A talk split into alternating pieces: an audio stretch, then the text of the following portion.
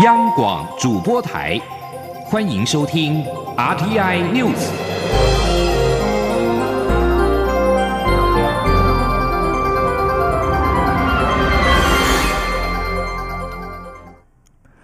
各位好，我是张旭华，欢迎收听这节央广主播台提供给您的 RTI News。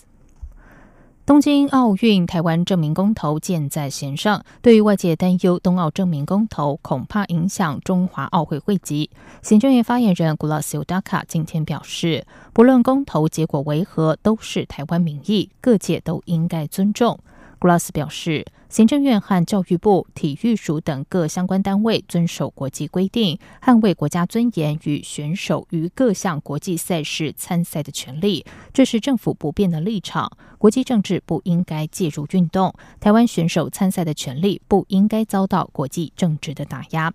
此外，中华奥会主席林鸿道今天表示，国际奥会在亚运期间以及十月中旬都有当面或透过电子邮件关切冬奥台湾证明公投的进度。国际奥会主席甚至语带玄机的表示，希望中华奥会能够继续留在国际奥会大家庭。林后道忧心，一旦冬奥证明通过，中华奥会可能会被国际奥会停权或是除权。他们正努力沟通，希望不要让此事发生。记者江昭伦报道。中华奥会主席林鸿道昨天出席行政院体育发展委员会会议，他在会议中提出报告，指冬奥台湾证明公投将于十一月二十四号举行，国际奥会十一月底也将召开执委会。冬奥台湾证明议题一旦被提出来讨论，可能会让中华奥会会籍面临被国际奥会终止或取消承认的潜在危机。林鸿道六号接受媒体访问时表示，确实有诸多迹象让他对未来的发展感到忧虑。除了今年五月国际奥会执行委员会议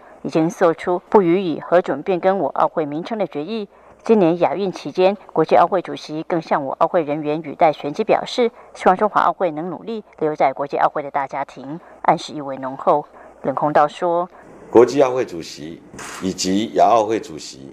那么在亚运的期间，也关切到我们的证明公投的这个后续，这个也以待先机的说，希望我们努力能够继续留在国际奥会大家庭。那以国际奥会主席的这个高度的身份，会提出这样的一个以待先机的话，所以。”我们也会意识到这个事情对于整个停权或者除权的这个事情是不是有相关联？不止如此，林鸿道透露，国际奥会十月十六号又透过电子邮件询问公投状况，并再次表明不予核准任何中华台北奥林匹克委员会名称的改变。原定十月三十号拜会中华奥会的东京奥会筹备会副主席兼主席特别代表远藤利明也临时表示。考量我国目前各种国内因素，改派层级较低的代表来台，种种举动都让中华奥会忧心忡忡。林鸿道表示，公投是民主社会赋予人民行使法律的权利，他们会持续让国际奥会了解台湾社会包容多元声音，也会向国际奥会强调，中华奥会一定会遵守国际奥会宪章与一九八一年的洛桑协议，以让选手参赛为最高原则。林鸿道说：“我们也要让国际奥会能够更清楚台湾的目前的这一个。”社会的一个情况，政府的态度，以及奥会对于以选手能够参赛，是作为奥会最高的原则。我想，我们种种的这个诉求啊，总要让他们多了解，啊，避免这一个误判，然后遭受到这个停权的这一个限制。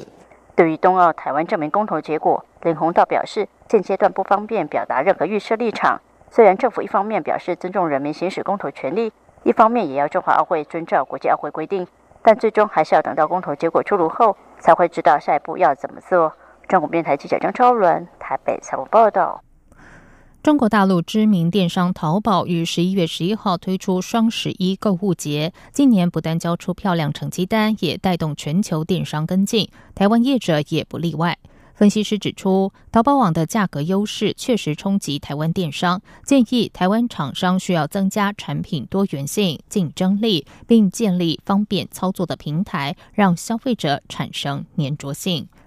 请听记者的报道。双十一购物节过去又称为光棍节，这个活动是从二零零九年十一月十一号开始，中国大陆购物网站淘宝将该日宣传为狂欢购物节。这一天，各大厂商都会推出低廉折扣，网民也选择在这个时候集中大量购物，成交金额一年比一年高。台经院产业分析师曾俊洲指出，双十一购物节也带动台湾厂商加入，对刺激内需有助不易。不过，随着跨境电商抢食网购大饼，淘宝网的价格优势确实有冲击到台湾电商。以产品类来看，又以标准化商品影响最剧烈，例如随身碟、三 C 产品、文具用品、家具、日常用品等。曾俊洲建议，台湾厂商需要增加产品的多元性、竞争力，并建立方便操作的平台，结合新科技，让消费者产生粘着性。他说，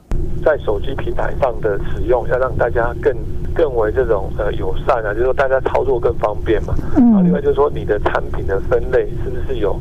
有呃更明？那所以说你怎么样让消费者很容易买到你的商品？那经常使用淘宝购物的杨小姐就指出，淘宝平台界面非常好用，且价格低廉。同样的东西，淘宝的价格可能便宜三倍，但也曾经遇到尺寸不合、跟图片有落差等情况，而且因为退货麻烦，几乎不曾退货。他说。我从来没有退过货哎，其实这种买了最不方便就是你要退货的话是不太容易的事情。嗯，就算它上面说可以退货。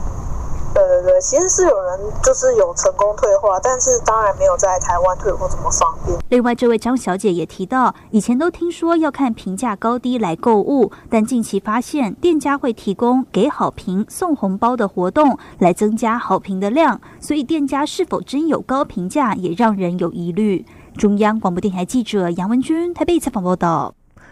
而因应中国大陆网购盛世双十一光棍节，各大电商平台展开大规模的促销。财政部关务署今天指出，由于届时中国大陆及香港地区进口来台的快递货物将会大量成长，海关也是严阵以待，将会加强查缉走私、逃漏税，并且会寄出秘密武器，呼吁民众不要违规。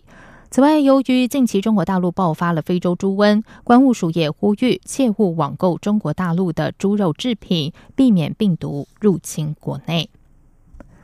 行政院主计总处今天公布了十月消费者物价指数 CPI，较上年同月涨了百分之一点一七，主要是因为油料费、燃气及香烟价格调涨，加上蛋类、水果和乳类的价格上扬。其中，蛋类受到去年九月芬普尼事件递延影响，需求基期较低，价格上涨了将近三成多。油料费也因为国际原油价格仍高，上涨了一成八。不过，蔬菜因为量增价跌，大约跌了百分之五点四三。通讯设备、通讯费及部分三 C 消费性电子产品价格也下跌，抵消了部分涨幅。主计处指出，如果扣除蔬菜、水果及能源后的总指数，也就是核心 CPI，则是涨了百分之零点七二，物价仍然温和平稳。接下来关心的是，政府反毒再出新招。行政院结合内政部、法务部、教育部、卫福部，推出了四辆不同 logo 的反毒行动车，即日起将巡回全台偏乡，深入校园和社区，宣导反毒。行政院长赖清德今天表示，希望透过反毒行动车，让民众了解毒品的样态和危害，减低恐慌，也借此听取民众的意见，精进政府作为。记者刘品希报道。行政院长赖清德六号上午出席反毒行动巡回车联合记者会，宣布四辆反毒行动车正式启动，即日起将陆续在北中南东的校园与偏乡巡回宣导。行动车上搭载数位展板、毒品模型、毒品模拟气味、毒害影像展示，要从视觉、听觉、味觉三管齐下，把最新的反毒资讯与观念带给学生与民众。赖清德表示，行政院以国家安全的角度打击毒品，目前已经有相当好的成效。未来四年还会再投入新台币一百亿的经费，加强人力物力。不过，近来屡屡听到民众不晓得有哪些新兴毒品，担心自己与孩子误触，这正是相关部门推动反毒行动车的重要原因。除了宣导政策，让民众了解毒品的形式与危害，减低恐慌，也进一步听取民众的意见。他说。那第一个目标当然是告知知了哈，告知什么是毒品，毒品的危害，新兴毒品有哪一些。那第二个目标呢，啊是希望啊能够去让国人知道，让社区的民众知道，目前政府推动的反毒政策是什么。我相信呢，也必然会接受到很多民众的回馈，他认为他认为哪一些还要再加强，啊他会提供他宝贵的意见。他会认为，政府在执行的这部分啊，哪一些啊是没有没有到位？赖清德表示，反毒行动车将从偏乡开始巡回，后续也会走入都会社区，希望反毒行动车能够串联社会，让反毒成为全民的共同行动。内政部长徐国勇则强调。警政署今年共弃获十七吨的毒品，会这么大量，是因为扫出了黑数。警方未来仍会继续扫荡，要把墙角的蟑螂都扑灭。央广记者刘品熙在台北的采访报道。在外电消息方面，联合国人权理事会今天起在日内瓦对中国的人权状况进行第三轮普遍定期审查。中国政府在递交的报告中宣称，中国的人权事业始终以习近平思想为指导，走中国特色人权发展道路。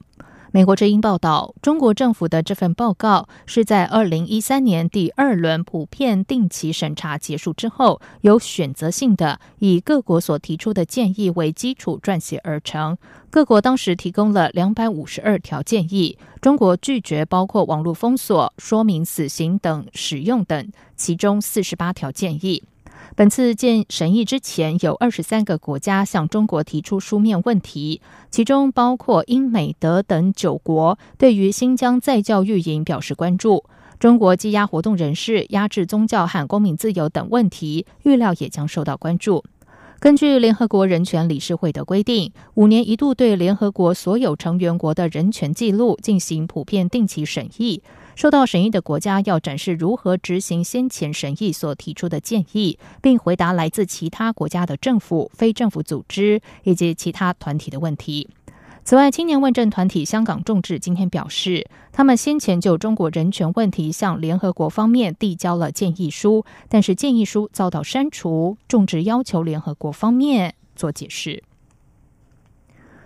美国其中选举即将于六号登场。美国国土安全部长尼尔森、司法部长塞申斯、情报总监科茨与联联邦调查局局长瑞伊五号发布了联合声明，表示目前没有迹象显示有人试图破坏选举基础设施，但美国人应该要慎防俄罗斯试图散播假新闻。就在几天之前，牛津网络研究所一份最新研究才发现，目前社群媒体上错误资讯的散播速度比二零一六年总统大选之前要来得快。在当年川普胜选的选举中，俄国被控以大规模宣传活动操纵美国选情，让情势有利川普。推特在三号表示，他们已经删除试图分享错误资讯的一系列账号，而脸书五号表示，他们已经封锁大约三十个脸书账户以及八十五个 Instagram 的账号，因为他们忧心这些账户可能跟外国实体有关，目标是要干预六号登场的美国其中选举。美国对伊朗重启的制裁五号全面生效之后，伊朗总统鲁哈尼称，这个情况等同于经济战争。伊朗民众也做好准备，面对美元飙升、采购力骤降的经济困难时期。英国卫报报道，美国总统川普五月宣布退出二零一五签订的伊朗核子协议，并决定对伊朗重启制裁之后，伊朗面临沉重的经济压力。美国在八月重启第一波制裁后，引发伊朗民众走上街头抗议。第二轮制裁于本月五号生效，锁定的是伊朗银行业和石油出口。不过，包括土耳其和台湾在内的八个国家都获得美国豁免，暂时可以继续进口伊朗石油。土耳其外交部长卡夫索格鲁今天表示，针对新一波制裁，土耳其已经提醒华府，孤立伊朗是很危险的，有意义的对话和参与会有用得多。新一波的制裁已经激起伊朗的愤怒回应。伊朗总统鲁哈尼表示，伊朗会骄傲的越过美国非法、不公平的制裁。以上新闻由张旭华编辑播报。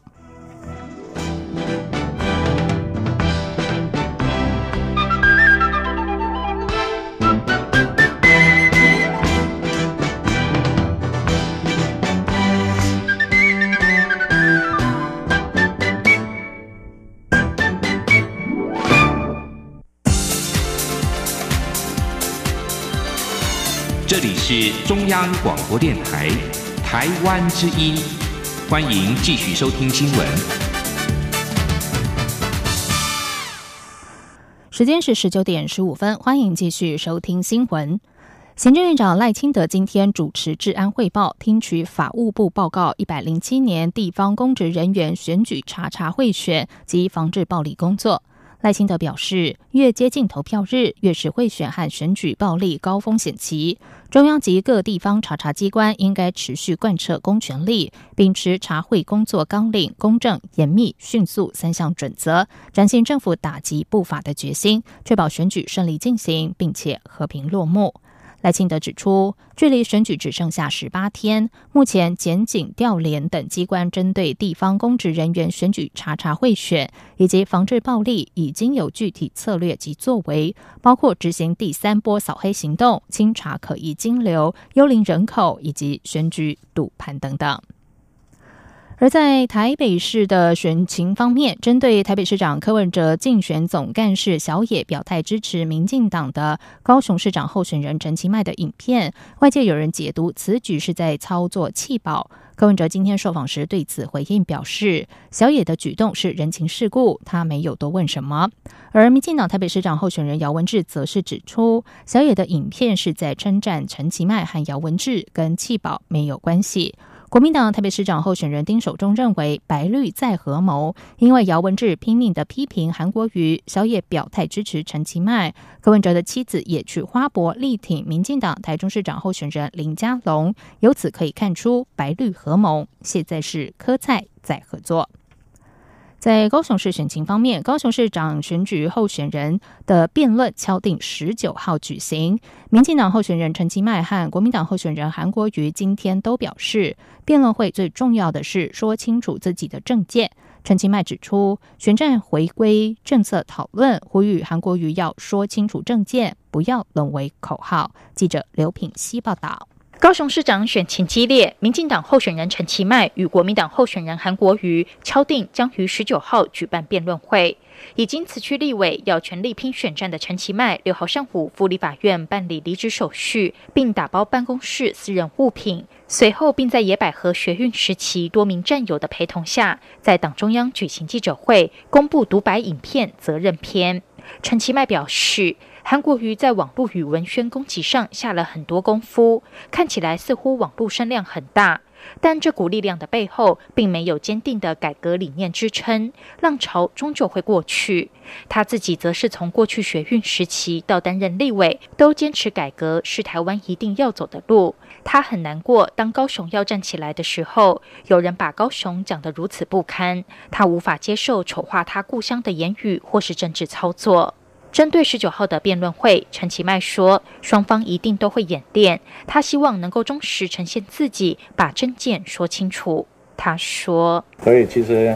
他韩国已经话已经讲的够多了哈，那有很多的这个这个大家常常呃在讲嘛哈，就是说讲话多哈啊会怎么样怎么样怎么样啊，这个这个我想。”他他恐怕双方都有不同的一些，呃，这个这个演练了哈，因为辩论毕竟是还是大家会做一些演练嘛哈。但是我比较希望说能够呈现忠实的自己，把自己的证件讲清楚，这个比较重要了。哎，韩国瑜六号出席活动受访时则表示，他会开始搜集资料，吸收消化民众的反应、专家意见等。最重要的是，候选人本身要有定见，有责任与义务把政见讲清楚。他强调，高雄市民对现状强烈不满，市民的怒吼会化为行动，大家等着开票。央广记者刘品熙的采访报道。在新北市方面，国民党新北市长候选人侯友谊今天公布和国民党高雄市长候选人韩国瑜拍摄的竞选广告，诉求北神探、南菜饭要以正义和觉醒的力量守护新北，翻转高雄。由于高雄市长选战已经敲定十九号举行辩论，但新北市长的辩论却遥遥无期。民进党新北市长候选人苏贞昌说：“身为市长候选人，应该要勇敢接受检验，让市民知道其对市政的了解，对市政的详尽规划。”对此，侯友谊说：“他每天都用很多方式向选民报告，不管是透过行动、脸书、IG，以及接受媒体访问，在各地区都跟选民紧紧的站在一起。”台中市上的选战也是打得激烈，蓝绿两党的候选人各有特色。有着学者背景的民进党台中市长候选人、现任台中市长林佳龙，就算是轻松的花博场合，也不忘畅谈自己的哲学思考。其实这跟他的政治抱负有很大关联。林佳龙说，他希望透过花博凝聚社会的集体意识，只是动不动就谈哲学、谈政策的政治人物，常常被认为少了点人情味。而经过十年蹲点、四年首长历练的林佳龙，虽然还是不太懂得用热情的肢体动作回应选民，但主张自然互动的他，已经有林氏风格的人情味。国民党台中市长候选人卢秀燕多次参选民意代表，都获得选民肯定。卢秀燕低调的表示，每一次选举都是新的考验，她只是发挥像妈妈一样照顾人的亲切特质。确实，不管是几百人不到的李明座谈会，还是大场面的工会团体参会，卢秀燕总是热情的透过手势、表情跟民众打成一片。这一次的年底大选，卢秀燕也一样展现像妈妈一样的温暖特质，但是能否变身妈妈市长，还是要看选民的票。怎么投？如何解决青年居住的问题，成为台南市长的选战话题。民进党台南市长候选人黄伟哲今天宣示了三项青年居住政策，包括提供青年租屋补贴、包租代管、扩大租屋市场，并且新建社会住宅，将透过多元工具协助改善青年的居住环境。国民党台南市长候选人高思博今天则是主张动涨房屋税，强调只要是自用住宅将免缴房屋税。记者刘玉秋报道。民进党台南市长候选人黄伟哲六号与南科青商会的青年朋友及学生相约在咖啡厅，针对青年议题交换想法。对于如何解决青年的居住问题，黄伟哲向在场的青年朋友宣示三项青年居住政策，包括青年租屋补贴。照顾白手起家的青年，包租代管，扩大租屋市场，以及活化公有厅舍或新建社会住宅，提供只租不售的青年公宅。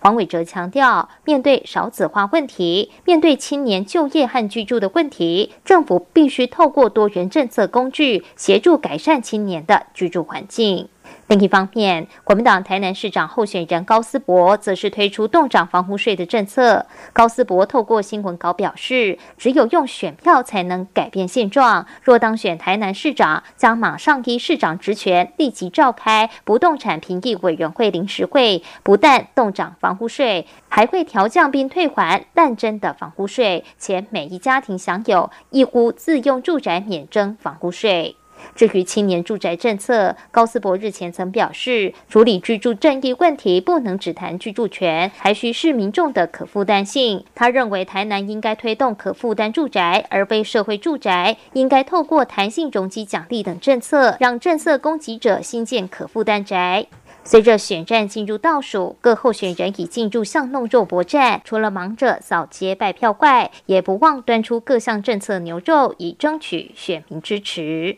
中广电台记者刘秋采访报道。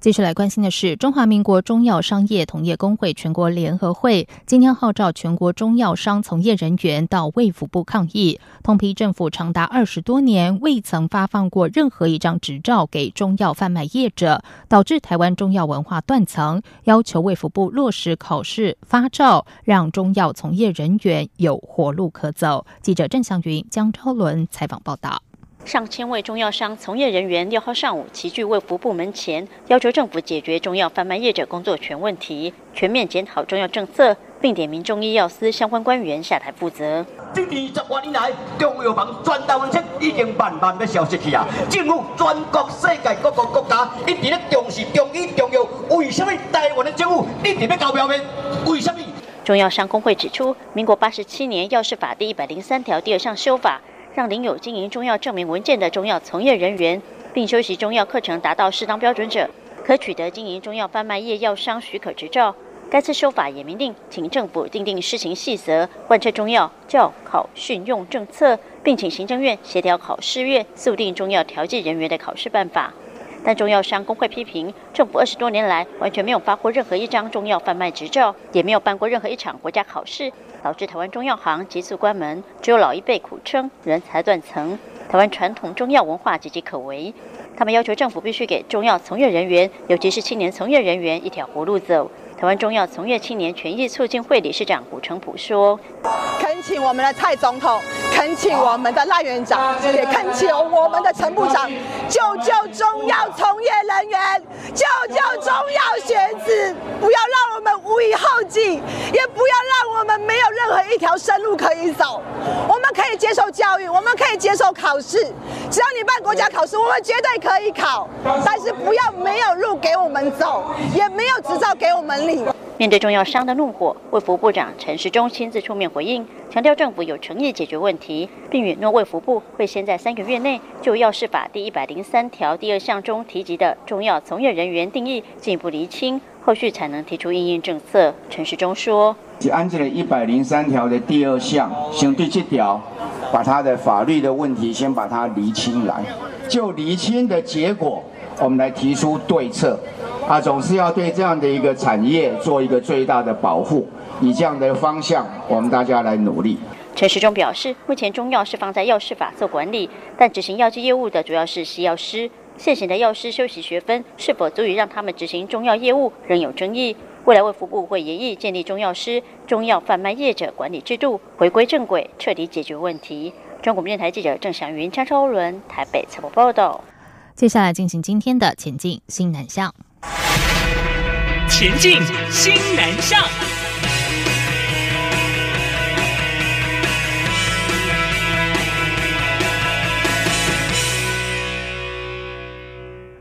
来台就读康宁大学的斯里兰卡学生传出被中介带去屠宰场打黑工，被立委质疑台湾的教育新南向是否变调。教育部今天重申，这批学生并非就读西南向产学专班，而是透过一般国际招生管道来台的留学生。教育部日前也依相关规定，将康宁大学列为专案辅导学校，并从这个学年度起禁止招收外籍生。记者陈国伟报道。康宁大学日前申请改制为专科学校，最近又爆出上学期透过中介招收斯里兰卡学生来台后还非法打工，已被教育部要求停招境外生。教育部长叶俊荣两周前也在立法院教育及文化委员会表示，教育部将了解其他学校是否也有类似情势，预计在三个月内提出完整报告。有媒体六号刊出这批斯里兰卡学生在台湾屠宰场打黑工的照片，再度引发关注。教育部技职司长杨玉慧重申，这些学生并非就读需由教育部审核计划的新南向产学专班。康宁这一个班，它并不是我们新南向的国际产学专班。好，那因为新南向国际产学专班办理的只有技专校院，因为主要是针对这一些新南向国家的一些学生，还有他们台商或是在地，他们需要的一些技职人才的培训。像一般学校招外籍生是不用核计划。教育部高教司长朱俊章表示，这起事件应属个案，康林大学的内控出现很大的问题，不能以被中介欺骗等理由做切割。康林大学则解释，校外工作是学生和中介衍生的问题，不是学校行政力量能够处理，打算透过司法途径协助学生。教育部强调，已经三令五申要求各大专校院到境外招生时不能透过中介，但一些东南亚国家学生来台，透过代办协助签证。购买机票、健康检查等事项，则在允许范围。中央广播电台记者张国伟台北采访报道。国立成功大学和泰国马西豆大学成立共同研究中心，并与马西豆大学曼谷校区有两校代表签订了合作备忘录和揭牌采剪彩仪式。双方将在人才培育交流和学术研究建立深度合作和创新，并且透过产学合作带动当地的专业人才发展，还有产业价值。以上新闻由张训华编辑播报，这里是中央广播电台台湾之音。